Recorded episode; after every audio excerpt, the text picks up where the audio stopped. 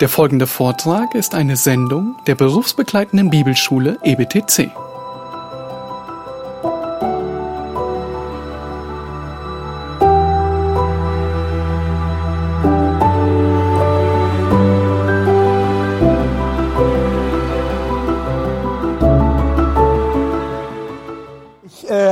Etwas nachzutragen. Ich habe meinen Laptop jetzt drüben gelassen, den bringen, nehmen wir dann für die letzte, für die letzte Einheit hier wieder mit. Ähm, ich äh, erinnere dran, wir befinden uns also in der Neuzeit und bei dem Stichwort äh, Descartes und äh, bei der Frage nach der Modernität der, der Reformation.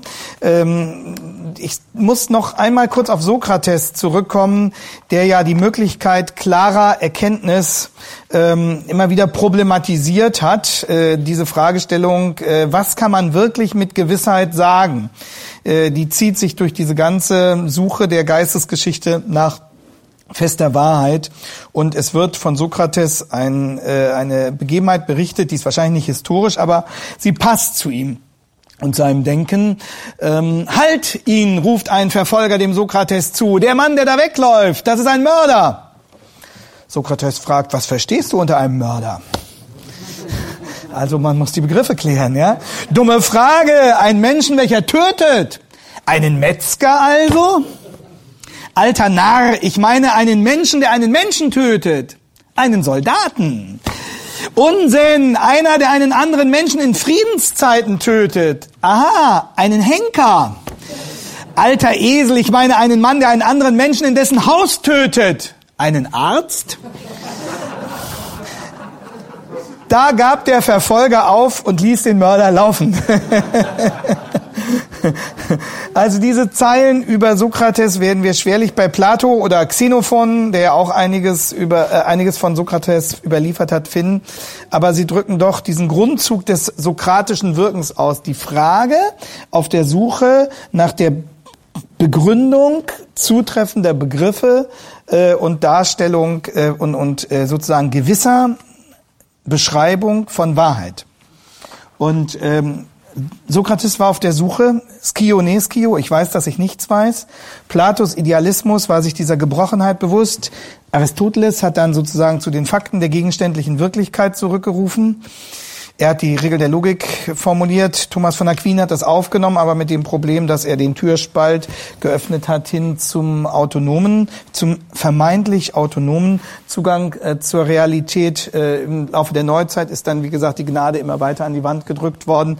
Der äh, Bereich dessen, was der Mensch sich angemaßt hat, autonom zu ergründen, ist immer mehr ausgeweitet worden. Und so ähm, stand der Mensch dann aber letztlich vor der Frage, nachdem er alle Traditionen, alle Vorgaben, alle religiösen, alle übergeordneten, metaphysischen Gewissheitssysteme begonnen hatte zu zertrümmern, vor der Frage, ja, was weiß ich jetzt überhaupt noch? Worauf kann ich mich überhaupt noch verlassen? Was ist überhaupt noch sicher?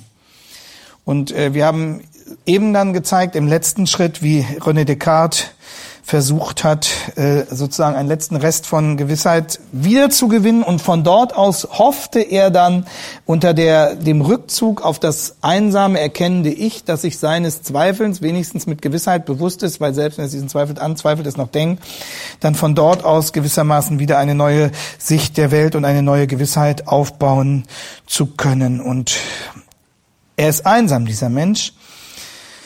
Und dennoch hatten wir gesagt, ist dieser Ausgang der Neuzeit, dieser Aufbruch, ist da ein Aufbruch, ist da ein, ein starker Optimismus. Woher kommt das eigentlich? Dass der Mensch glaubt, die Wahrheit irgendwie erfassen, sein Wissen vermehren, das Leben bewältigen und den Fortschritt garantieren und immer weiter vorantreiben zu können. Karl Popper, der Philosoph, hat diese Haltung so formuliert. Er sagt, die Wahrheit mag verschleiert sein, so ist das Denken jener Zeit. Die Wahrheit mag verschleiert sein, aber sie kann sich uns enthüllen. Und wenn sie sich nicht von selbst enthüllt, dann kann sie von uns enthüllt werden. Ähm, wir werden es versuchen. Wir brauchen nur Zeit, wenn wir lange genug forschen, wenn wir gründlich genug denken. Das ist, das ist der Optimismus jener Zeit. Und äh, dieser Optimismus, der motiviert durchaus Kreativität, Erfindergeist, Es kommt ähm, aufgrund der Renaissance zu einem Aufblühen der Naturwissenschaften. Hans-Joachim Störig, den Namen mal Störig, Hans-Joachim Störig, mal kurz umdrehen den Kopf, äh, hat eine Weltgeschichte der Wissenschaft geschrieben. Ein, ein ganz ähm, allgemein verständlicher Überblick über die Entwicklung der Wissenschaftsgeschichte. Und da sagt, er auf Seite, da sagt er Folgendes. Für die Wissenschaftsgeschichte ist dieser Zeitabschnitt, also der Zeitabschnitt dieser beginnenden Neuzeit, dieser, dieser Aufbruch der, der in der Renaissance, das ist so gewissermaßen das Präludium zur Neuzeit, wenn man so will.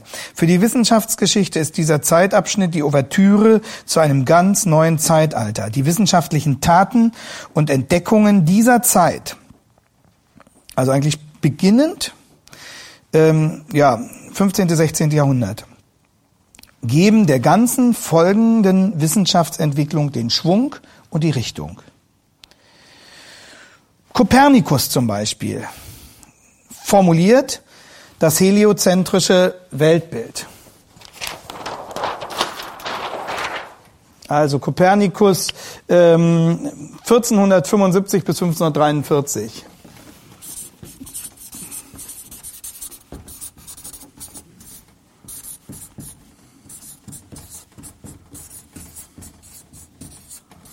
Und äh, uns ist jetzt von heute Vormittag eben vertraut äh, Zeitgenosse von Luther. Ne?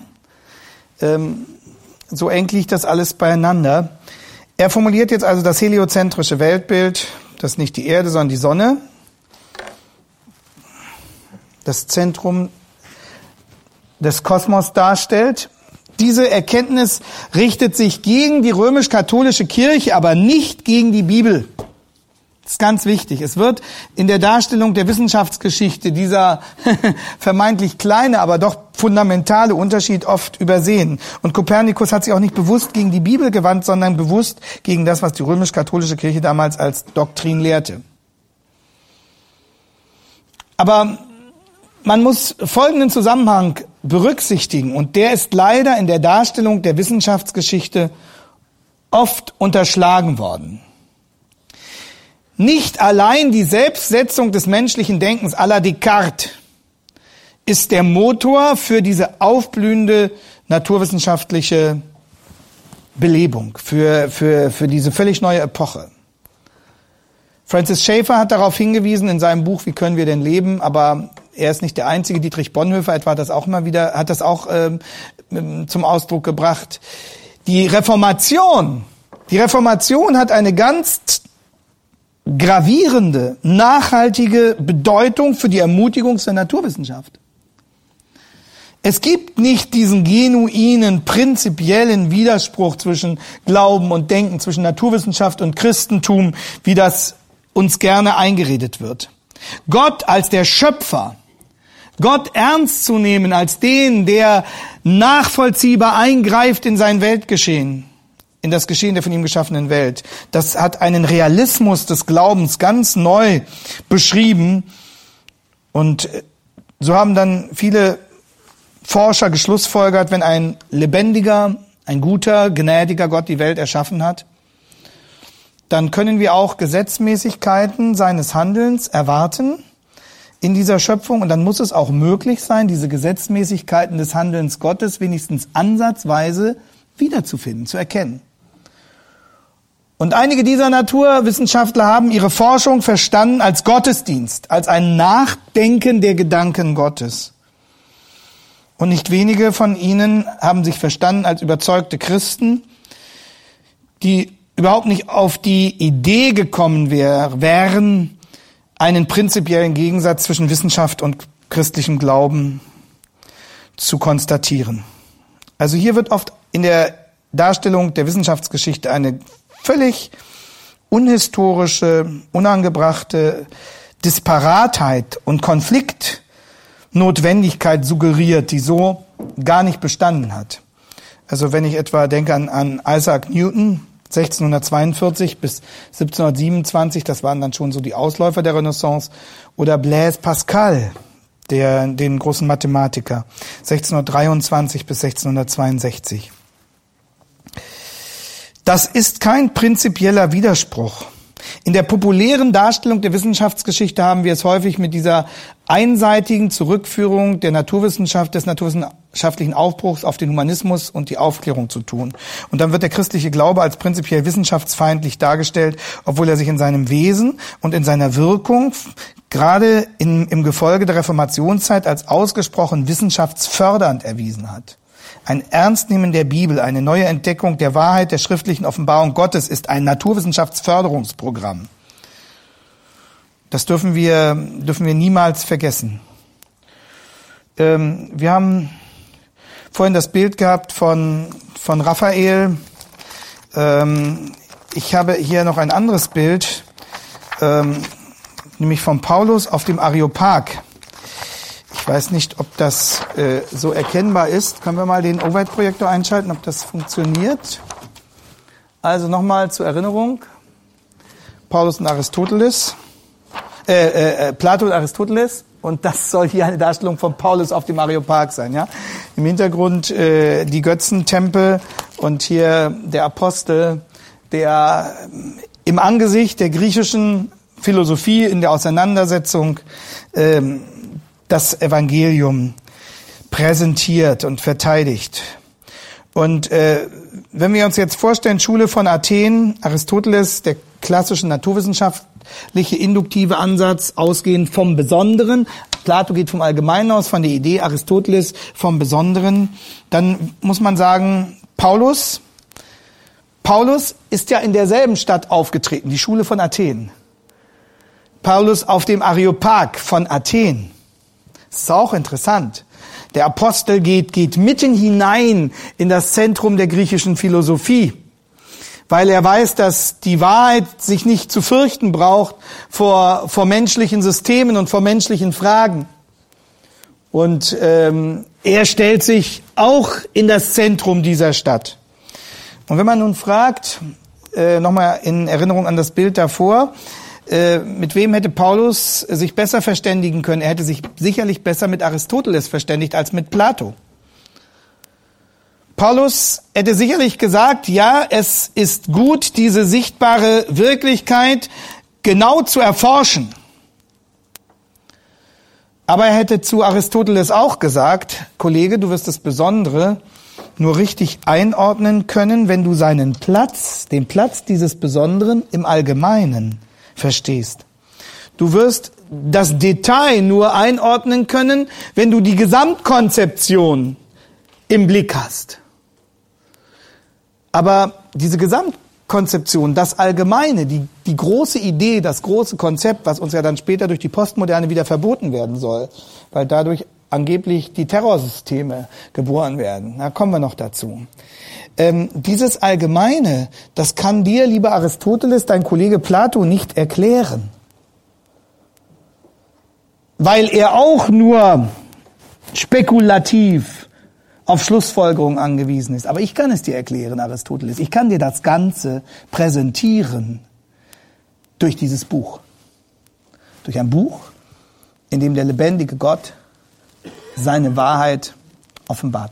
Das ist das Sensationelle.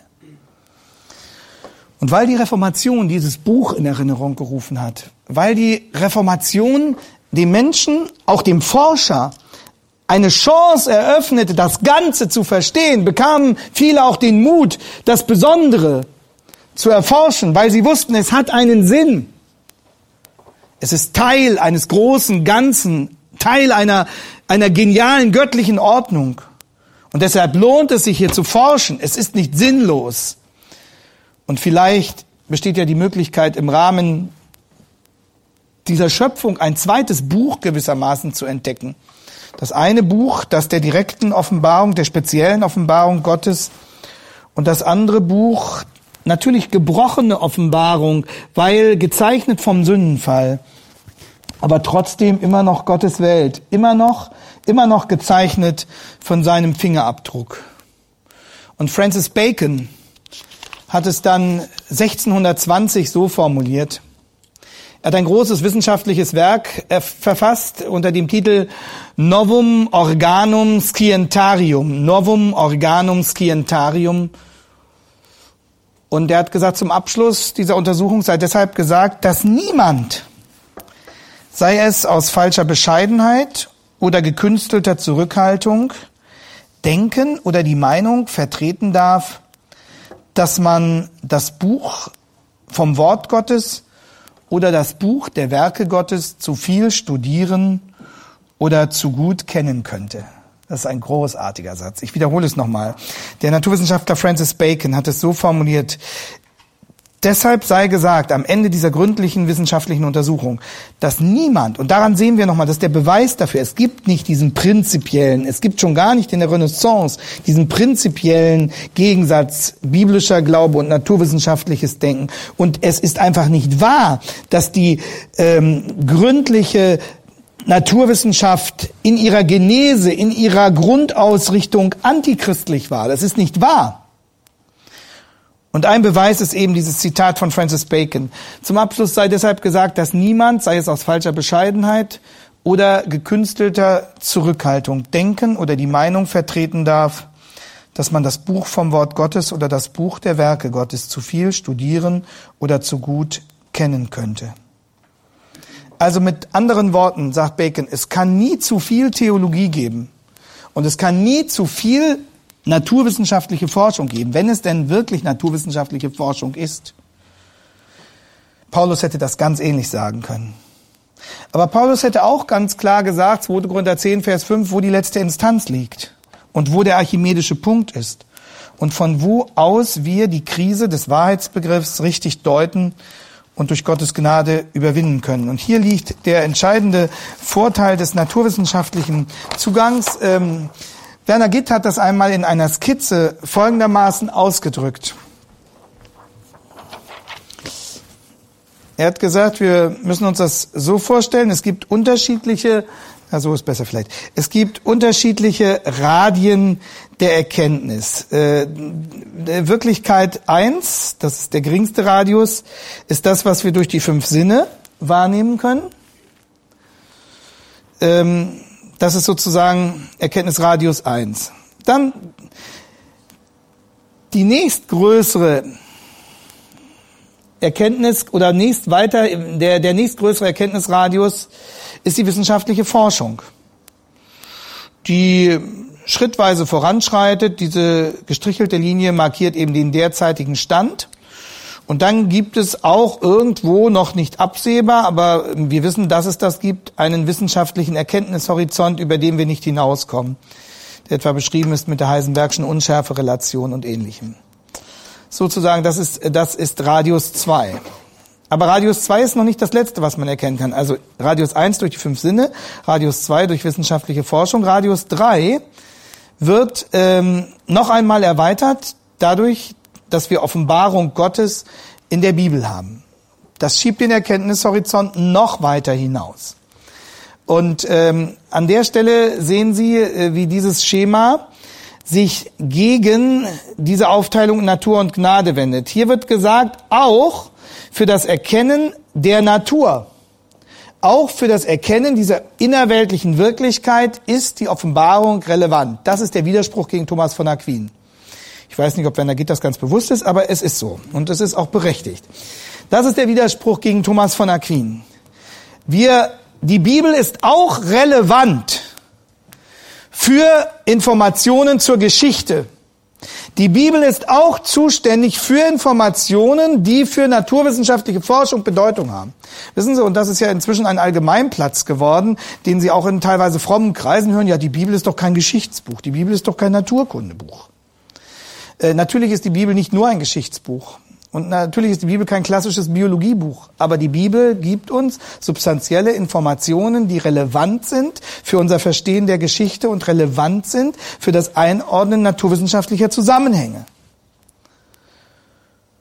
Und dieses, was im Grunde genommen aufgelöst wurde durch Thomas von Aquin, wird hier in dieser Skizze äh, deutlich gewissermaßen wieder eingeholt. Auch die Bibel ist relevant für innerweltliches Erkennen. Und äh, ich kann durch naturwissenschaftliche Forschung Zusammenhänge, wenn dann Kausalitäten erkennen. Aber die Frage, woher die Welt kommt, Und wie sie entstanden ist, das ist ja keine klassische naturwissenschaftliche Frage. Äh, das kann ich ja nicht im Experiment äh, verifizieren. Das kann ich nicht in Modellen berechnen, sondern die Frage, wie die Welt entstand, durch wen sie entstand, auf welchem Wege sie entstand, wann sie entstand, ist eine historische Frage. Und äh, dazu brauche ich eine historische Information. Und diese historische Information geht über das hinaus, was wir induktiv gewissermaßen von uns ausgehend erschließen können. Und zu dieser Information bekommen wir aber Zugang durch die göttliche Offenbarung, die gerade auch an diesem Punkt ihre Relevanz erweist als Informationsquelle über Vorgänge im Bereich der Natur, nicht nur im Bereich der Gnade. Und viele fromme Leute heute vollziehen diese alte aquinische, dieses Schisma nach, indem sie etwa sagen, das haben sie sogar in der Glaubensbasis der Evangelischen Allianz, in der Glaubensbasis der Evangelischen Allianz ist die Wahrhaftigkeit der Bibel betont für Glauben und Leben. Aber wenn Sie mal in der äh, in der Bekenntnisformulierung der Allianz nachgucken, in dem Abschnitt über die Bibel, steht da nicht für Glauben, Leben und Denken. Das ist kein Zufall. Weil man unter dem Dach der Allianz eben beide Positionen beieinander halten wollte. Einmal diejenigen, die von der Irrtumslosigkeit der Bibel ausgehen und sagen, jawohl, die Bibel ist auch historisch und naturwissenschaftlich relevant. Und jene anderen, die auch als Evangelikale sagen wollten, na klar, alles, was wir fürs Heil brauchen, da verlassen wir uns auf das, was die Bibel sagt. Aber so manche historische Aussagen da machen wir doch ein Fragezeichen und was den Anfang der Welt angeht, auch da halten wir die Bibel nicht für relevant. Und deswegen war das, worauf man sich einigen konnte, dann nicht die Formulierung, dass die Bibel maßgeblich sei für alle Bereiche von Glauben, Leben und Denken, sondern von Glauben und Leben. Ein kleiner, feiner Unterschied, aber einer, der letztlich zurückgeht oder eine, eine der Schlussfolgerungen ist aus diesem Schisma, aus diesem geöffneten Türspalt bei Thomas von Aquin. Ja, auch wenn viele derer, die das dann so mitvollzogen haben, wahrscheinlich wenig von Thomas von Aquin wissen. Aber ähm, da sehen wir, in welchen, Zusammen in welchen Zusammenhängen ähm, solche Entscheidungen oft stehen und von welchen Weichenstellungen wir geprägt sind und wie wichtig es ist, diese Zusammenhänge zu kennen, um sie überwinden zu können. Also dies ist ein wunderbares Zitat von Francis Bacon. Es kann nie zu viel Theologie geben und es kann nie zu viel naturwissenschaftliche Forschung geben, aber wir müssen äh, darauf achten, dass sie in der rechten Weise zueinander stehen und das letzte Wort kann immer nur die Bibel haben. Aber sowohl Paulus als auch Bacon gehen davon aus, es gibt keine kategoriale Trennung zwischen Glaube und Naturwissenschaft. Es gibt keine Scheidung zwischen Glauben und Naturwissenschaft. Es gibt keinen prinzipiellen Widerspruch zwischen Naturwissenschaft, zwischen dem, was die Naturwissenschaft erforscht und zwischen dem, was die Bibel lehrt. Und Francis Schaeffer hat gesagt, darin lag eine, nicht die einzige, aber eine ganz, ganz starke Motivation für den Fortgang der naturwissenschaftlichen Forschung. Das dürfen wir, das dürfen wir nicht unterschätzen. Also, und ähm, wir müssen nochmal äh, an Kopernikus äh, erinnern, sein heliozentrisches Weltverständnis. 1530 hat er zum ersten Mal äh, einen Abriss seiner Theorie, dass die äh, Erde um die Sonne kreist, veröffentlicht, äh, beziehungsweise hat er sie aufgeschrieben und äh, eigentlich richtig veröffentlicht wurde sie erst 1543, also posthum nach seinem Tod, äh, unter der Überschrift von den Umdrehungen der Himmelsbahnen. Und da hat Kopernikus in Anwendung des Instrumentariums von Aristoteles ähm, bestimmte Ergebnisse und Theorien dann zutage gefördert. Ähm, man muss aber sagen, diese andere Ansicht, dass die Erde der Mittelpunkt ist, die war zuvor in die Lehre der, Kir der katholischen Kirche eingedrungen. Und ähm, so stand plötzlich Kopernikus äh, gegen die katholische Kirche aber er stand, ich darf das nochmal sagen, nicht in Spannung zur Bibel. Und genau darauf hat Galilei dann hingewiesen. Also ähm, dieses berühmte Theaterstück von Galile Galileo Galilei von Bertolt Brecht, in dem ja diese ganze äh, Dramatik auch nochmal ähm, verhandelt wird. Francis Schaeffer sagt über Galileo Galilei folgendes, Zitat. Galilei verteidigte die Vereinbarkeit von Kopernikus mit der Bibel. Und das war einer der Faktoren, die dann zu seinem Prozess führten. Ganz wichtig, Galilei verteidigte die Vereinbarkeit von Kopernikus mit der Bibel. Und das war einer der Faktoren, die dann zu seinem Prozess führten. Galilei selbst beteiligte sich auch aktiv allerdings an einer weiteren Destruierung des aristotelischen Denkmals. Er sammelte Beweismaterial unter anderem durch das recht neu gefundene Teleskop. Okay. Also, wichtig ist, die Reformation proklamierte eine Rückkehr zur Bibel. Und das betonte eben nicht nur die Freiheit des Gewissens gegenüber traditionellen Vorgaben, das war ja auch schon dieser Freiheitsimpetus. Wir sind frei, wir dürfen selber forschen, wir sind nicht von einer kirchlichen Institution sozusagen vorherbestimmt, bis zu welcher Grenze wir forschen dürfen. Und dann das andere aber auch, der persönliche Gott, der sich in der Schrift offenbart und damit eine erneute Stärkung einer Lehre, die es schon vor der Reformation gegeben hatte, die Welt ist von einem vernünftigen, persönlichen Gott erschaffen worden. Und darum ist zu erwarten, weil die Welt von einem vernünftigen, persönlichen Gott erschaffen wurde, mit den Mitteln der Vernunft, trotz des Sündenfalls. Nicht vollständig, aber wahre Dinge über die Natur und über das Universum herauszufinden. Das dürfen wir erwarten. Und übrigens diese These, der, der herausragenden Bedeutung der Reformation für den naturwissenschaftlichen Fortschritt, die wird nicht nur von äh, ausgewiesenen Christen vertreten, sondern ähm, es gibt zwei äh, Wissenschaftsgeschichtler, äh, ähm, die sich in dieser Weise auch deutlich artikuliert haben. Äh, die Namen möchte ich einfach nennen, äh, weil es gut ist, ähm, sie in einer, wenn wir in eine entsprechende Diskussion kommen, auch bereit zu haben, parat zu haben. Das eine ist J. Robert Oppenheimer. J. R. Oppenheimer.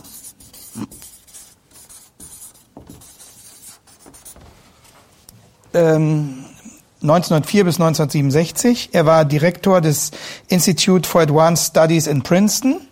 Und ähm, ein anderer, der auch diese These vertreten ist, ist Alfred North Whitehead.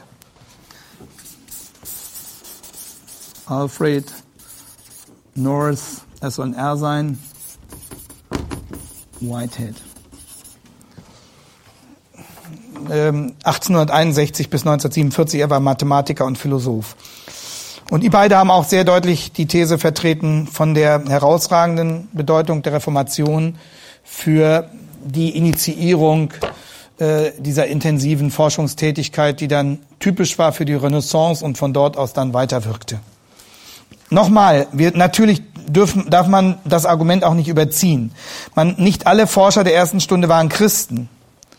Aber selbst die nichtchristlichen Forscher jener Zeit lebten immer noch in einem geistlichen Kontext, der von der christlichen Weltsicht zumindest mitgeprägt war, natürlich auch von der Renaissance, aber auch von der christlichen Weltsicht mitgeprägt. Und so hat es Whitehead formuliert, die christliche Denkform gab ihnen den Glauben an die Möglichkeit von Wissenschaft. Das ist eine interessante Formulierung. Die christliche Denkform gab ihnen den Glauben an die Möglichkeit von Wissenschaft. Wir dürfen wissen, wir können Wissenschaft betreiben, weil es einen Gott gibt. Und viele haben sich dazu bekannt. Wir sagten schon Francis Bacon, Isaac Newton, Blaise Pascal, Michael äh, Faraday und weitere Mitglieder der Royal Society of London. Und die alle sahen keinen prinzipiellen Gegensatz zwischen der Wahrheit, die uns der Schöpfer in seinen beiden Büchern lehrt, in der Bibel und in der Schöpfung. Und sie wären nie auf die Idee gekommen, dass das Ernstnehmen der Bibel ein Hindernis für den wissenschaftlichen Fortschritt darstellen könnte. Das ist auch, auch sehr wichtig, dieser wissenschaftsgeschichtliche Zusammenhang für die ganze Diskussion darüber, etwa was Bekenntnisschulen lehren dürfen. Und wenn, wenn gesagt wird, äh, in dem Augenblick, wo ihr anfangt, die Aussagen der Bibel über die Entstehung der Welt ernst zu nehmen, stellt ihr eine Gefahr dar für die wissenschaftliche Seriosität eures Anliegens. Das ist völlig ahistorisch das, das verkennt, was diese Forscher der ersten Stunde aus, aus, aus, aus innerster Überzeugung geleitet hat. Und äh, es ist an der Zeit, ihr Lieben, diese Zusammenhänge wieder ins Bewusstsein zu rücken. Aber, wie gesagt, es gab nicht nur die Reformation, es gab nicht nur diesen Aufbruch, sondern es gab eben auch die, Re die Renaissance.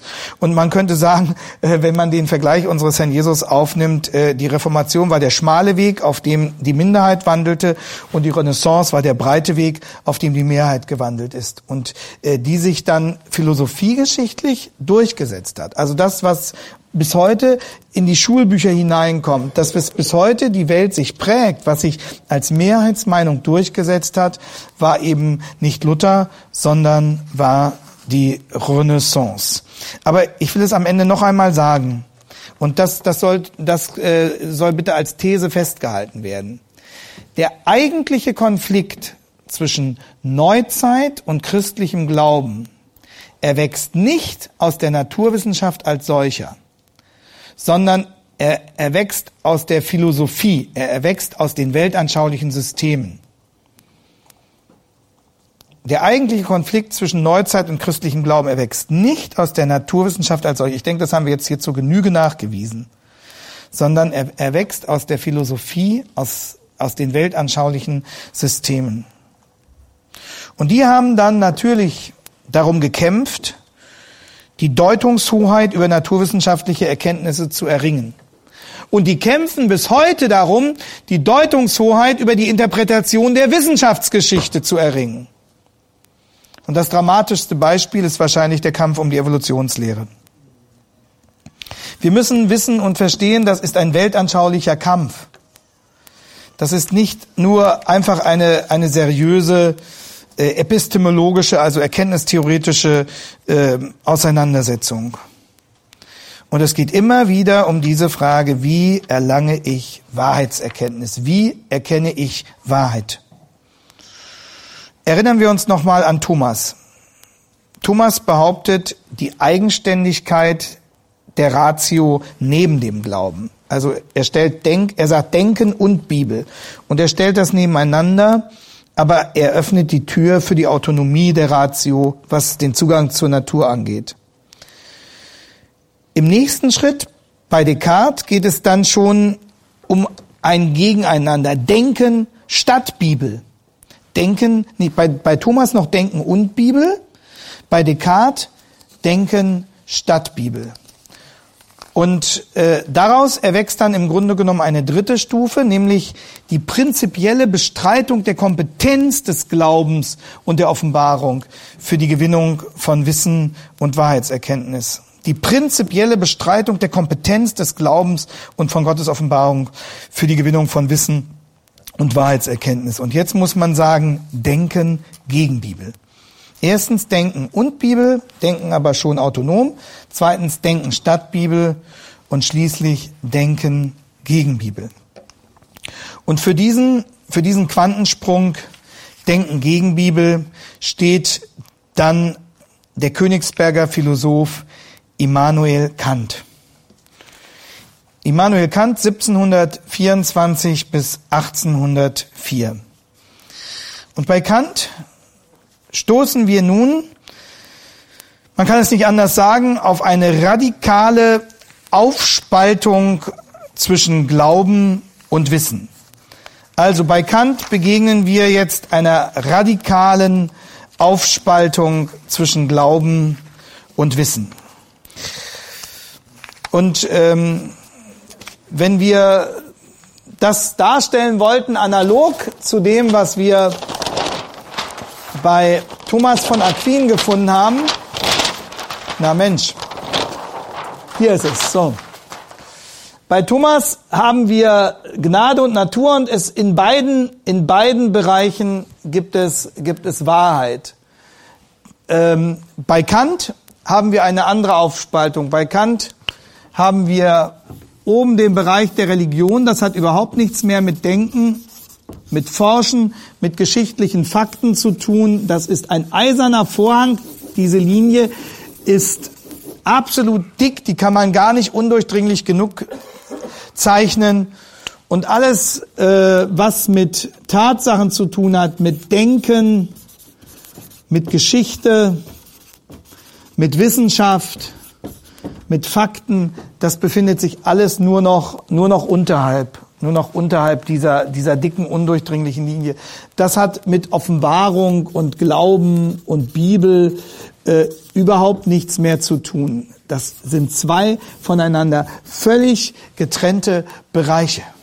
Und deswegen können wir von einer Offenbarung, und das ist heute bei vielen Zeitgenossen wie selbstverständlich in das äh, Weltbewusstsein eingedrungen. Deswegen können wir von einer Offenbarung von der Bibel keinerlei ernstzunehmende Hinweise etwa für Wissenschaft, für Denken und für Geschichte erwarten. Ja, das ist jetzt sozusagen der eiserne Vorhang.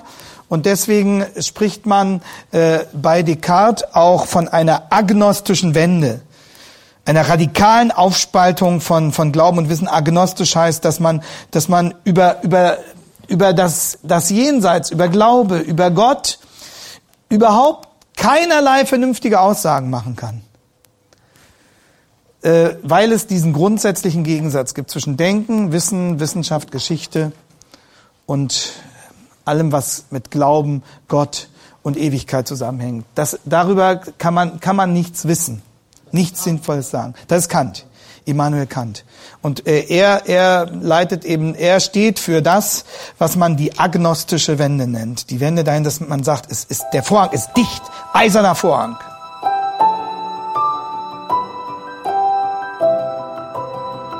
Diese Sendung war von der berufsbegleitenden Bibelschule EBTC. Unser Ziel ist, Jünger fürs Leben zuzurüsten, um der Gemeinde Christi zu dienen. Weitere Beiträge, Bücher und Informationen findest du auf ebtc.org.